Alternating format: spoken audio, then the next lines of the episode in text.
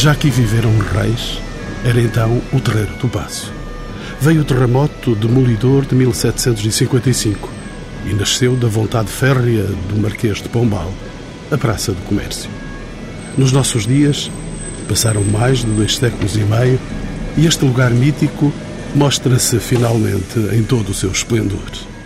Casa de alguns ministérios, com promessa de saída, guardadora da beleza do arco da Rua Augusta e da estátua equestre de Dom José ao centro, quase sempre despida de árvores, lugar de abrigo e de fumos dramáticos, de autos de fé e da morte do rei, da contestação de polícias e de professores, dos festejos da República, da proclamação de heróis, da transição de regimes, passadeira do cais das colunas de reis e rainhas na estrada do Tejo para o mundo. Desejado património da humanidade, referência do poder central, o Terreiro do Passo e a Praça do Comércio permanecem de valor inalienável e são suporte ainda de um discurso de continuidade histórica. Tenho em volta de mim, sob o olhar atento de Fernando Pessoa, instalados neste café bicentenário do Martinho da Arcada, no correr do ruído deste canto da praça, Miguel Faria, doutorado em História da Arte, professor na Universidade Autónoma de Lisboa, foi perito da comissão que discutiu o projeto de requalificação desta praça. A arqueóloga Ana Martins, ela acompanhou pelo Luís Espar as intervenções arqueológicas aqui realizadas. Jorge Catarino, arquiteto da Câmara de Lisboa e diretor municipal de Reabilitação e Conservação Urbana. E ainda Nuno Senos, historiador de arte da Universidade Nova de Lisboa, a quem pergunto que razões levaram Dom Manuel I a transferir o Palácio Real de Alcáceva, localizado no Castelo de São Jorge, para a zona ribeirinha da cidade. Bom, antes de Dom Manuel aqui se instalar, há todo um movimento da própria cidade, ao longo do século XV, essencialmente, em direção ao rio e às praias para lá da muralha fernandina. E uma apropriação da respectiva muralha, que não, não data de Dom Manuel. Portanto, quando, quando Dom Manuel se transfere aqui para baixo, já essa apropriação estava em curso e bastante avançada. A muralha tinha, de alguma maneira, perdido significado prático e, por outro lado, a atividade marítima do país e da cidade tinha crescido muito, com o movimento em direção à África. Dom Manuel, ao transferir o palácio para aqui e fazendo da maneira que fez, isto é, instalando o seu palácio literalmente em cima, ou seja, no, no primeiro andar por cima da Casa da Índia, e ao mesmo tempo projetando esse palácio para lá das muralhas, perpendicularmente às muralhas, para dentro das águas do rio, literalmente, o palácio acabava dentro d'água, no forte, consagra simbolicamente esse movimento uh, da cidade em direção ao rio. Foi então essa transferência que deu o nome a este local de Terreiro do Passo. Foi, absolutamente. A praça que aqui se desenha à frente do palácio, limitada a norte por uma série de lojas que também projetadas, enfim, do ponto de vista legislativo por Dom Manuel, e a nascente por edifícios que são construindo, da alfândega, do terreiro do trigo, tudo isso fazendo parte de um plano integrado que Dom Manuel desenha, enfim, o círculo de Dom Manuel desenha. Diríamos que era uma espécie de praça do comércio. Era também uma praça do comércio. Há de ter essa conotação e essa designação mais tarde. Exato. E já se fazia aqui comércio, evidentemente. E ela tem, até ao terremoto, tem essa ambiguidade de ser ao mesmo tempo o pátio do palácio, o terreiro do passo, propriamente dito, onde, onde há uma série de cerimónias cortesãs que aqui têm lugar. É um espaço comercial, onde existem lojas, onde existe alfândega, onde existe o terreiro do trigo. É um espaço religioso também, porque ficava aqui, onde ainda hoje está parte da eh, Igreja da Misericórdia, uma grande igreja que Dom Manuel começa e que será terminada por Dom João III. Falo agora com a arqueóloga Ana Martins. A realização de trabalhos arqueológicos na Praça do Comércio revelou como era a relação da cidade com o rio. Efetivamente, os trabalhos arqueológicos, que não foram dirigidos por mim, mas sim dirigidos pelo arqueólogo César Neves, da empresa Crivarca e toda a sua equipa, que no ano anterior no ano 2009, intervencionaram aqui este local. Uma situação muito especial, porque se não existissem aqui empreitadas eh, de saneamento, de infraestruturas de água e também na Frentejo, nada disto seria possível revelar. E efetivamente os resultados são surpreendentes, porque nos dá conta da existência de um cais, um cais adoçado a um paredão, ou cortina, portanto, revelando a Lisboa de 600, a Lisboa seiscentista portanto, toda essa realidade permite vislumbrar a relação da cidade com o rio, comprovando o seu caráter portuário e são resultados que ainda estão a ser uh, trabalhados pela equipa responsável. A minha participação é apenas enquanto arqueóloga da tutela, do IGESPAR, que acompanhou esta intervenção arqueológica que durou largos meses. No seu estudo, doutor Nuno Senos, como historiador, terá chegado a conclusões que poderemos considerar surpreendentes sobre a disposição do Passo da Ribeira na época manuelina. Afinal, como era de facto este passo? Lisboa sendo a cidade mais importante do país, é aquela que mais iconografia do século XVI reúne. E nessa iconografia sempre há um, há um corpo proeminente que, que, sai das muralhas e, e, em direção ao rio, que foi sempre identificado como sendo o Passo da Ribeira. E de facto fazia parte do Passo da Ribeira, mas não esgotava o Passo. O Passo tinha um conjunto de edifícios que se desenvolviam a norte da muralha fernandina, sensivelmente onde hoje estão estes primeiros quarteirões daqui da Baixa, e onde efetivamente estava a parte residencial do Passo e depois as infraestruturas no piso térreo, não é? As infraestruturas da Casa da, da Índia e da Mina. Esse corpo proeminente, esse corpo que se projeta, aquilo que, que na, na, documentação do século XVI se chama a varanda do Passo, existia efetivamente, fazia parte do Passo efetivamente, ligava a parte residencial ao torreão que estava dentro do rio e que deu origem ao torreão de Terzi e ao torreão que aqui está hoje de Pombalino é um corpo que tinha, no, mais uma vez no piso térreo, tinha zonas de, de, armazém e depois em cima uma estrutura muito interessante, que é uma estrutura de aparato, essencialmente, onde a corte se mostra à cidade, onde a corte vê a cidade e se deixa ver à cidade. Da sua investigação chegou a conhecer uh, pormenores do recheio deste passo? Uh, muito poucos, mas que também não eram, eu não, não fui à procura deles. Nós conhecemos alguma coisa, bem, o, o inventário do Manuel está publicado, não é? Ele, esse, esse conhecemos. Dom João III, infelizmente, não conhecemos no inventário, mas conhecemos inventários para Dona Catarina. Há algumas indicações aqui e ali de peças de mobiliário ou, ou até de algumas funcionalidades, eh, alguns casos interessantes, por exemplo, a, a mesa, embora nós não conhecemos o objeto físico propriamente dito, mas sabemos que era um objeto que se montava e desmontava e que se montava e desmontava onde fosse necessário. Por isso nós sabemos como é que vivia a família real ao tempo. Temos algumas ideias, não, não, enfim, não temos obviamente um conhecimento pormenorizado como depois teremos para períodos mais próximos. Como é que ela se desenhava essa, essa vida interna no passo? Bom, eh, ela é marcada por uma série de características. Uma das mais curiosas, embora não tanto surpreendente, é a da separação sexual do espaço, ou da separação de géneros do espaço, se quiseres. Há um espaço masculino, há uma série de espaços masculinos, há uma série de espaços femininos e depois há espaços de encontro. Ou seja, o rei tem os seus apartamentos, onde quase todas as referências ao que se passa dentro dos aposentos do rei, ou dos aposentos do príncipe, ou dos aposentos dos infantes, diz respeito a homens, praticamente só homens lá dentro. Da mesma maneira, a rainha e as princesas têm o seu próprio espaço. Acontece, excepcionalmente, haver um homem no espaço feminino ou vice-versa, mas não é muito frequente. E depois há espaços de encontro que são a sala grande, onde acontecem as festas e as cerimónias, o jogo da pele, onde, onde, onde se joga justamente, os espaços onde acontecem as procissões, os desfiles, etc. Essa é uma das, é uma das características dessa, dessa vida. Outra característica do espaço residencial é a polivalência dos espaços, isto é, nós hoje temos uma sala, onde, uma sala de estar onde se recebe, uma sala de jantar onde se janta, um quarto onde se dorme, isso no século XVI não era bem bem assim, não é? Os espaços eram bastante mais polivalentes, a mesa montava-se onde o rei decidisse queria almoçar ao jantar e montava-se a mesa. Os batismos dos príncipes, por exemplo, podem acontecer na Sé, ou na Capela do Palácio, ou na, no, nos aposentos da, da, Rainha. Enfim, há uma certa polivalência do espaço que, entretanto, se vai especializando. É? E a família real tinha relação com o meio envolvente? Há muita interação interior-exterior.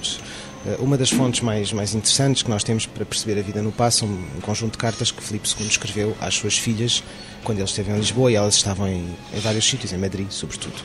Filipe II relata coisas que ele vê da janela, desde o rio e do movimento no rio, até que ele vem ver aqui este lado, virado ao rio, obviamente, até às procissões que passam na, na Rua Nova dos Mercadores lá atrás, que ele vai ver às varandas do quarto de uma criada que traz com ele, Madalena Ruiz. Arqueóloga Ana Martins, aqui há, há imagens que depois não se voltam a repetir, porque o terremoto há de liquidar este espaço. Exatamente, mas permita-me recuar um pouquinho àquilo que o, Dr. Nuno Senos disse. Realmente, no período Dom Manuel é uma praça aberta, uma praça realmente com uma profunda ligação com o rio e posteriormente, e em termos arqueológicos isso está comprovado, há a construção do tal paredão, cortina, eh, uma estrutura imponente à qual estava associada, adoçada, perdão, o tal cais, e isto demonstra que de alguma maneira a praça se fechou sobre si própria. Obviamente não deixando de manter a sua ligação com o rio, naturalmente, isso estava sempre presente, mas há realmente com esta estrutura imponente, pelo menos uma estrutura física que separa a, a população do rio. Professor Miguel eh, Farias. Eu acho que a Praça da Reconstrução num artigo recente, intitulei a mesma Real Praça do Tejo. É uma praça fechada, efetivamente, uma praça de inspiração no modelo francês, mas que tem precisamente essa novidade. Um dos lados da praça não é fechado e é aberto ao Tejo. Essa relação da cidade com o Tejo, em que a praça tem uma importância fundamental, mantém-se após a reconstrução. A, a praça mantém-se como local de desembarque dos grandes rituais da cidade que quer dizer os grandes rituais do país. Mas isso já depois, depois do terremoto que ia lugar no Martins. O terremoto o que acaba por eh, provocar é a destruição de parte desse pardão, mas não destrói na totalidade essa mesma estrutura. E o que é impressionante nesta intervenção é o grau de conservação, quer do cais, quer da tal estrutura, desta cortina, um estado de conservação absolutamente notável, que comprova que, mesmo depois do terremoto, todos os nivelamentos, toda a terraplanagem que teve que ser feita no âmbito da reconstrução, não eliminou, digamos, estas pré-existências. Professor Miguel Faria, o que é que, de facto, eh, aconteceu? Eh, Falámos do, do terremoto de 1755 para que o Terreiro do Passo passasse a ser considerado Praça do Comércio. Há uma tese tradicional que diz que este topónimo está ligado ao financiamento da reconstrução. Mera questão. Através de um imposto de 5%, estamos muito na, na época dos impostos, esse imposto de 5% que foi colhido entre os comerciantes da cidade teria servido para financiamento da reconstrução da praça e onde havia uma condição prévia a esse apoio dos comerciantes, é que esse imposto de 5% devia considerar que na praça ficasse estabelecido a bolsa dos comerciantes, como assim foi. Portanto, inicialmente o que se chamava Praça do Comércio era essa bolsa, que passou do ponto específico da Bolsa dos Comerciantes para o topónimo mais vasto que ocupou a praça toda. Depois houve uma nuance que intitulou ao espaço Real Praça do Comércio, que definia melhor a função do espaço.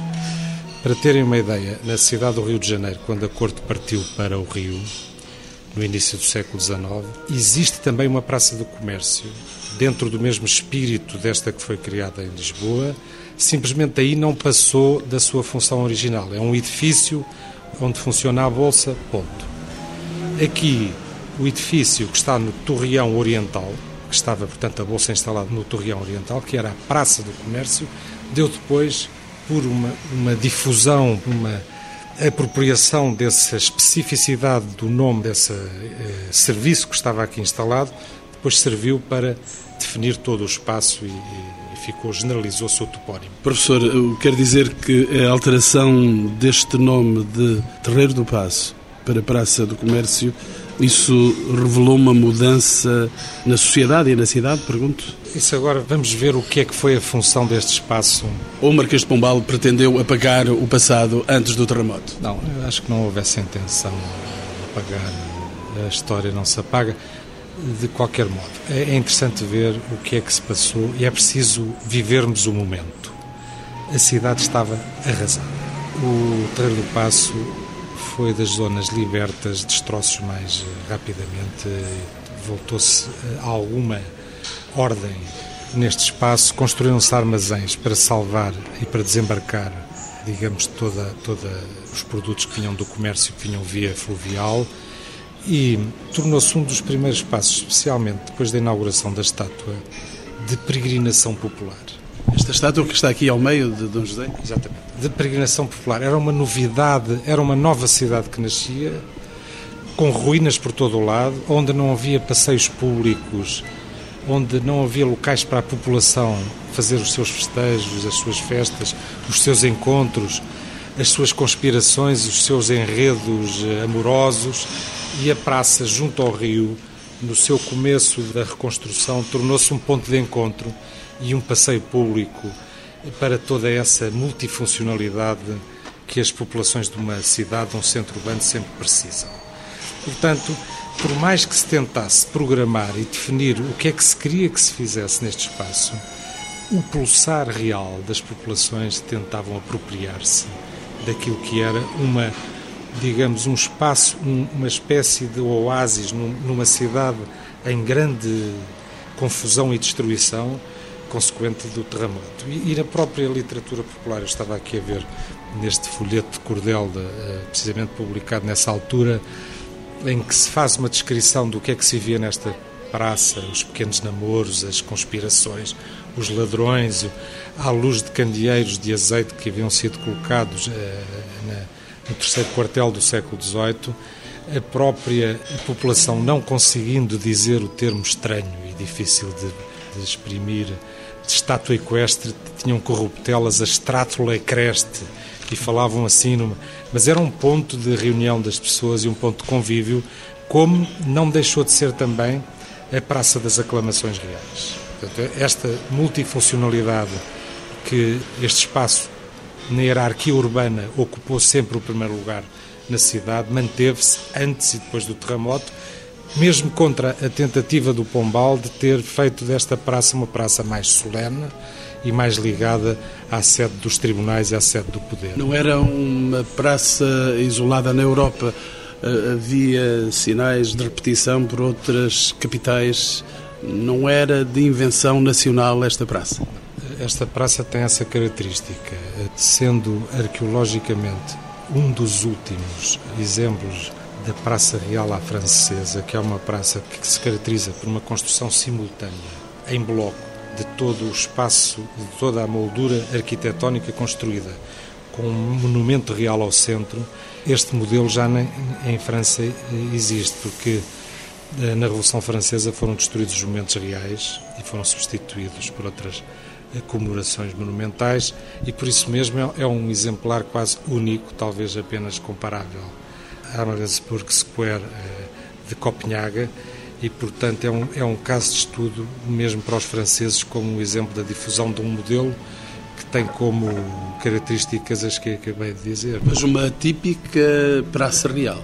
Típica nesse sentido, porque conjuga num próprio espaço e num próprio modelo, uma caixa, um cofre que guarda um momento simbólico, que é o Monumento Real ao centro, que se caracteriza por ser um conjunto monumental que comemora em vida do monarca no espaço urbano o seu próprio poder e a sua própria simbólica do poder. Uma das características era serem edificadas durante a vida do próprio monarca. Nós hoje estamos mais habituados à construção de memórias monumentais depois de desaparecerem os celebrados. Mas esta nova praça foi marcar uh, o conceito de urbanização pombalino, ou não chegou a fazer? Não se pode desligar a praça de toda a solução urbana da, da Baixa Pombalina. Portanto, ela é parte integrante de um todo, mas por isso mesmo a leitura deve ser vista integradamente, mas como quase um contraponto para já a outra praça que fecha a reconstrução pombalina, que é a Praça do Rocio mas, por outro lado, como o ponto máximo desse espaço urbano recuperado e onde está a primeira memória monumental em espaço público construída no âmbito da reconstrução pombalina e um exemplo único das representações reais em espaço público que a cidade não tinha. Dorana Martins? Bom, em termos arqueológicos, esta reconstrução, no fundo, a concretização desta praça, os seus resultados também nos foram revelados no verão passado. E, de facto, surgiram elementos como, por exemplo, os caneiros pombalinos. E nós esquecemos normalmente do saneamento pombalino, isto é também um aspecto importante. E, portanto, na, na intervenção arqueológica foram revelados esses caneiros pombalinos, registados e, obviamente, depois, com as obras da Sintejo, foram eh, parte deles destruídos, mas com o devido registro. Portanto, isto no fundo comprova e, para além disso, obviamente, todos os níveis de aterro pombalinos, portanto, toda a operação, digamos assim, de reconstrução que foi feito. Também muito interessante será um outro elemento, uma outra estrutura de cariz portuário que surgiu próximo do Torreão Poente, no início da Avenida Ribeira das Naus, que pode, segundo o arqueólogo responsável, repito, que é ele que, tem, que detém os dados, o Dr. César Neves, pode corresponder ao período imediatamente após o terremoto. É um cais algo tosco, um cais que aproveitou alguns elementos, portanto, reaproveitou elementos, o que prova que seria uma situação, enfim, de crise, que procurava certamente solucionar o problema de, eh, enfim, de barcos que chegariam, da necessidade da própria reconstrução da cidade. Portanto, esse elemento também é interessante e pode corresponder, repito, a essa fase imediatamente após o terremoto. Contudo, depois no âmbito da reconstrução, foi novamente selado e, portanto, ficou oculto no subsolo durante, durante estes anos todos. E agora, na nossa conversa, a presença de um arquiteto, o arquiteto Jorge Catarino. Sr. Arquiteto, o que é a Praça do Comércio hoje? Como é que podemos defini-la? Estamos aqui no meio dela, cercados de autocarros, agora mais silenciosa, porque os carros já saíram daqui. Está agora, eh, porventura, se alguém acreditasse, abençoada porque o Papa passou por aqui nestes dias. O que é esta praça?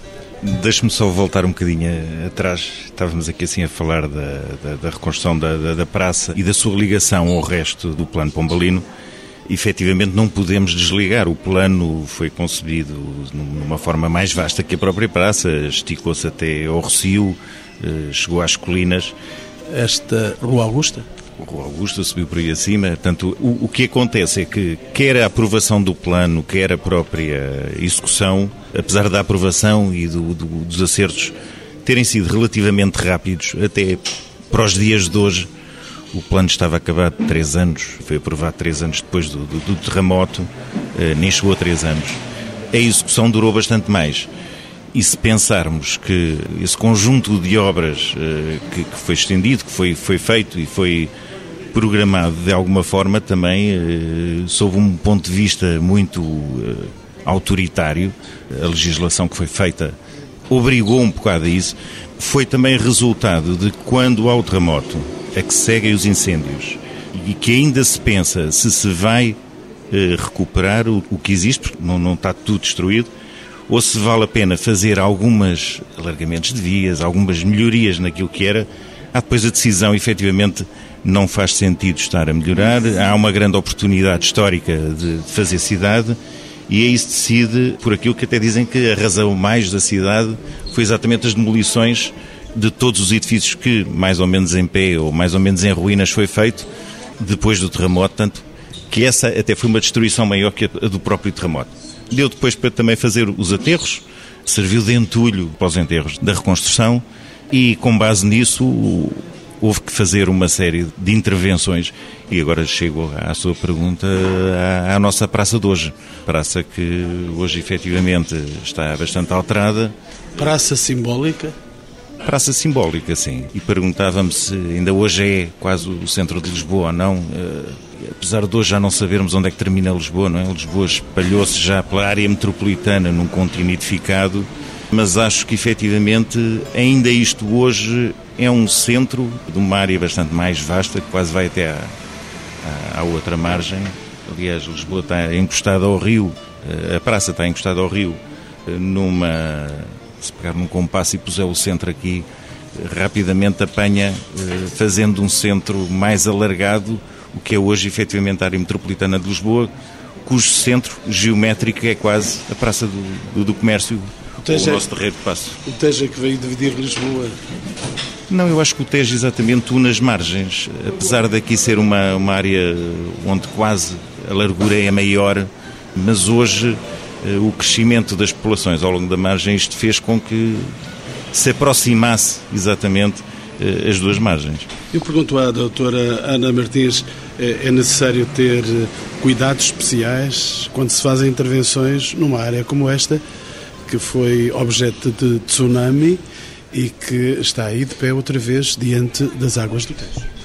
Exatamente. Portanto, qualquer intervenção que se faça na cidade de Lisboa, e a cidade de Lisboa é uma cidade que diariamente uh, apresenta um volume muito significativo de obras, é necessário ter, evidentemente, equipas, equipas de arqueologia que resgatem, que permitam salvar a informação arqueológica que, de outro modo, eh, seria perdida. E, portanto, digamos que a arqueologia preventiva permite, assim, de alguma maneira, e esta intervenção inscreve-se nesse âmbito. Esta Está a falar desta última intervenção. Desta última intervenção. À semelhança de outras que são feitas por toda a cidade e que permitem vislumbrar a cidade pré-terremoto, pós-terremoto, com grande interesse e, portanto, não podemos esquecer que o conhecimento que se obtém da cidade através da informação arqueológica é um conhecimento precioso, é um conhecimento que muitas vezes surpreende até mesmo os historiadores, que obviamente têm outras fontes de informação, e, portanto, enfim, neste leque alargado de intervenções que a Câmara, e não só, que outros agentes têm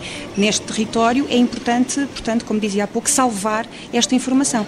E uh, o resultado destas intervenções vão sendo incorporados na própria cidade? Uh, exatamente. Digamos que o ciclo ainda não se completou, não é? Nós, neste momento, a equipa ainda está a produzir o relatório final que tem que apresentar, portanto, ainda está a tratar os dados. Como lhe disse há pouco, são dados muito interessantes porque revelam um cotidiano da Lisboa seiscentista, portanto, um cotidiano que, no fundo, permite a compreensão desta ligação dos lisboetas com, com o seu rio e, efetivamente, estes materiais e, e todo o conjunto de registros que foi uh, feito está a ser trabalhado. A partir daqui é preciso realmente divulgar e é preciso que chegue esta informação arqueológica, este conhecimento sobre, sobre a cidade também, aos municípios, a quem por aqui circula, aos turistas, a quem naturalmente terá muito interesse em conhecer uma Lisboa que se esconde no subsolo, mas que é revelada por estes técnicos, por, por arqueólogos, mas que de alguma maneira têm também por obrigação fazer chegar a um público mais uh, generalista, não apenas uh, perante a comunidade científica, perante os especialistas desta, desta matéria. Eu creio que na altura em que a intervenção foi realizada, houve de facto muito interesse, houve muitas pessoas, houve entidades que, que estiveram de alguma maneira expectantes com os resultados. Claro que, como podem imaginar todos, estes dados, e foram muitíssimos os dados obtidos, têm que ser devidamente tratados, portanto, não pode ser no prazo eh, de tão pouco tempo que eles venham realmente a público, mas que o ciclo só se completa quando esta informação for convertida num discurso coerente, fácil de interpretação para a, a população em geral. Além disso, eu creio que é, é oportunidade também de olhar para estes dados, olhar para todo o trabalho de requalificação que hoje a praça sofreu e pensar, eventualmente, num centro de interpretação, em algo que permita, porque, como dizia há pouco, houve grande expectativa, houve, houve uma, uma maior aproximação também das pessoas a este, a este espaço e eu acho que seria pertinente, através de exposições, através de um centro de interpretação, permitir descodificar tudo isto. Uma questão do reino dos arquitetos. Eh, arquiteto eh, Jorge Catarino, que critérios estiveram de facto na base para a eleição do projeto de requalificação agora inaugurado desta praça. E os arquitetos não têm reinos, gostavam de os ter, mas não, não, não, não os têm. Ainda não. Na altura andavam atrás dos reis para ver se conseguiam alguma coisa. O que é que esteve por trás disto? Ao fim de, de 250 anos, a Câmara resolveu exatamente fazer aquilo que foi a revisão do plano, da aprovação do plano anterior, eh, foi em 2008, deliberado para a Câmara, alterar Alterar no sentido de alterar o, o plano diretor em, em vigor de 94, que nos obrigava, e já na altura, portanto em 94 do, do, anterior plano diretor, obrigava a que qualquer intervenção aqui assim na, na, na Baixa se tinha de limitar a obras de conservação. Isso matou durante 14 anos eh, quase eh, a Baixa impedindo que houvessem obras de revitalização, de, de reabilitação do próprio edificado e remeteu-nos para 14 anos um bocado duros eh, que, que, que a Baixa sofreu com isso. Das primeiras decisões do, do, do, deste Executivo foi exatamente o arranjar uh, uma solução que teria de passar, obviamente, para a elaboração de um plano que assumimos ser quase uma atualização do plano anterior, do plano original. Ou seja, está tudo construído, há que acertar e regular as intervenções. Hoje, E essas intervenções são muito limitativas, pelo já executado, não, não, não, se vão abrir ruas novas, não, não se vão fazer novas praças, não se vai fazer isso, está tudo, está tudo feito. Há que regular o, portanto, o que existe e dessa forma foi nascendo uh, uma série de preocupações e de ideias que, quando surge a Frente Tejo, são estudadas em conjunto para a implementação do que fazer com a intervenção aqui na, na, na Praça do Comércio. Entretanto, também antecedentes relativamente recentes de 2006, que foram estudos no qual o próprio vereador teve uma parte importante, que são do Comissariado da Baixa, que estabelecem já alguns princípios do que é que será a revitalização da Baixa e, nomeadamente, também da própria praça, fazem já propostas. Portanto, este plano articulado com a Frente Tejo estabelece quer alterações físicas, portanto, da própria praça, do desenho que hoje podemos aqui assim observar no pavimento, quer da própria refuncionalização dos edifícios envolventes. Professor Miguel Faria, a Praça do Comércio, o Terreiro do Passo, vai ser o lugar das grandes expressões populares, das saudações ao povo. Que lugar se guarda para este fantástico sítio que olhamos agora? Só queria voltar um bocadinho atrás ao que disse ali o arquiteto Jorge Catarino e à sua ideia de que este espaço é do reino dos arquitetos. Há aqui um problema histórico entre, entre a interpretação da arquitetura e a interpretação da história sobre a, a evolução da vocação de certos espaços. Eu diria que é a tensão entre a criação própria dos arquitetos e a conservação do património, bandeira, sobretudo dos arqueólogos e dos historiadores. E sob esse aspecto é natural que a arquitetura queira transformar abolir com o que está construído, porque essa é a sua função, essa é a sua vocação. E a dos historiadores é de lá. Não, não necessariamente lá, mas pelo menos criar certos princípios que devem ser respeitados para que certos espaços vivam como memória para as gerações futuras. Portanto, não, não há aqui nenhum fundamentalismo no nosso posicionamento, nem nenhum corporativismo. Há apenas um diálogo que tem que ser construtivo entre a criação e a conservação.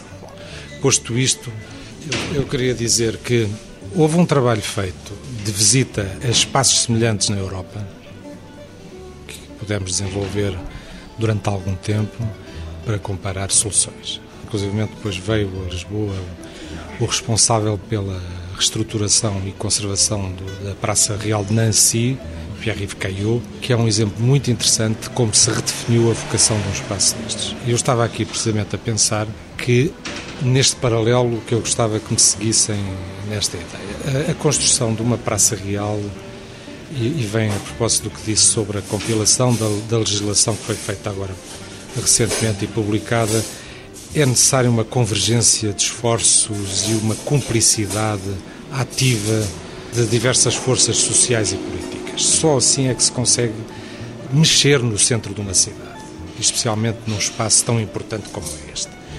Na altura, um cataclismo permitiu a renovação e a criação deste espaço. Quando se tentou fazer uma praça real na Estrela, em frente à Basílica, no quadro da celebração do monarca a seguir ao Dom José I, já não se conseguiu conciliar todas as forças sociais e políticas para o consagrar. Foi feito um monumento real, que nunca chegou a ser posto no seu sítio, que era para ser posto de fronte da, da Basílica e que foi parar, ao fim de muitos anos, a, em frente ao Palácio de Queluz, que é aquele conjunto monumental a Dona Maria. Portanto, isto serve de, de alerta que as grandes transformações, e agora passamos para o tempo presente, só podem ser feitas nas grandes cidades e nos grandes espaços públicos com uma convergência de forças sociais e políticas que permitam uma reflexão, primeiro, profunda sobre a vocação e o futuro desses espaços e depois um plano faseado e concertado no que devem ser a vocação, o reapetrechamento desses espaços. Eu, eu, Lisboa, pela sua própria condição de capital histórica do período dos descobrimentos, e deixo aqui esta ideia, era o local ideal para se fazer um grande museu da interculturalidade, entre o cruzamento cultural entre as várias eh, culturas mundiais podiam dar lugar a um museu muito interessante, podia ser perfeitamente aproveitado a Praça do Comércio para o situar. Como, aliás, é o caso de Nancy, foi imediatamente ocupado por um hotel de grande qualidade, aliás, isto está previsto nos planos que a comissão que acompanhou a Frente Tejo recomendou e um museu que fosse uma referência para o espaço da cidade e que poderia perfeitamente ser adaptado a essa vocação. Uma última questão para todos os meus convidados. Se Pombal fez o reforço do caráter icónico deste espaço, António Costa, o que é que fez de doutora Ana Martins? Isso é uma pergunta para a qual eu creio que não tenho resposta. Deixe-me só pensar naquilo que é possível hoje, e eu acho que deveria ser aquilo que, que todos nós uh, deveríamos refletir sobre realmente que vocação dar a este espaço. Efetivamente, aquilo que foi o Terreiro do Passo, a sua essência, a sua multiculturalidade, embora este conceito não se aplicasse, obviamente, na altura, perdeu-se com o passar do, dos séculos e, e, de facto, sobretudo recentemente, assistimos a uma, a uma zona de passagem, a uma zona que não é muito humanizada, não é uma zona muito fruída. E para que haja essa fruição, para que haja essa aproximação das pessoas ao seu património, tem que haver a compreensão do mesmo, tem que haver uma leitura do mesmo. E isso está-se a perder. Portanto, penso eu que hoje os lisboetas não se aproximam da Praça do Comércio da mesma forma que se aproximavam no período Dom Manuel, no período e por aí adiante, porque perdeu-se esta vontade de permanecer neste espaço. E eu acho que isso tem que ser recuperado. Eh, obviamente, para isso é preciso que haja infraestrutura que haja equipamentos que permitam receber as pessoas, que permitam, lá está, interpretar este espaço, mas eh, eu acho que é uma oportunidade, uma vez que ela foi alvo recentemente de um, de um trabalho de requalificação, eu acho que realmente se deveria centrar nisto, na, em dotar este espaço da tal multiculturalidade que porventura existiu no passado. Professor Miguel Faria, a Praça do Comércio não fica à espera só de um outro terremoto. A Praça do Comércio, que futuro, o que é que fica desta reforma? É um projeto que está em desenvolvimento e em curso, não, não parece que tenha havido. Houve uma, digamos, uma cosmética, que agora não vamos discutir a, sua, a sua felicidade, digamos. Eh, tem partes boas e partes más, a meu ver, mas o que é preciso é criatividade. Nós não temos outro espaço como este na cidade. Veja-se que uh, o Papa veio cá e teve que ser aqui. Eh, quando se coloca aqui aquelas árvores de Natal, a praça enche, quando há pretextos a praça enche.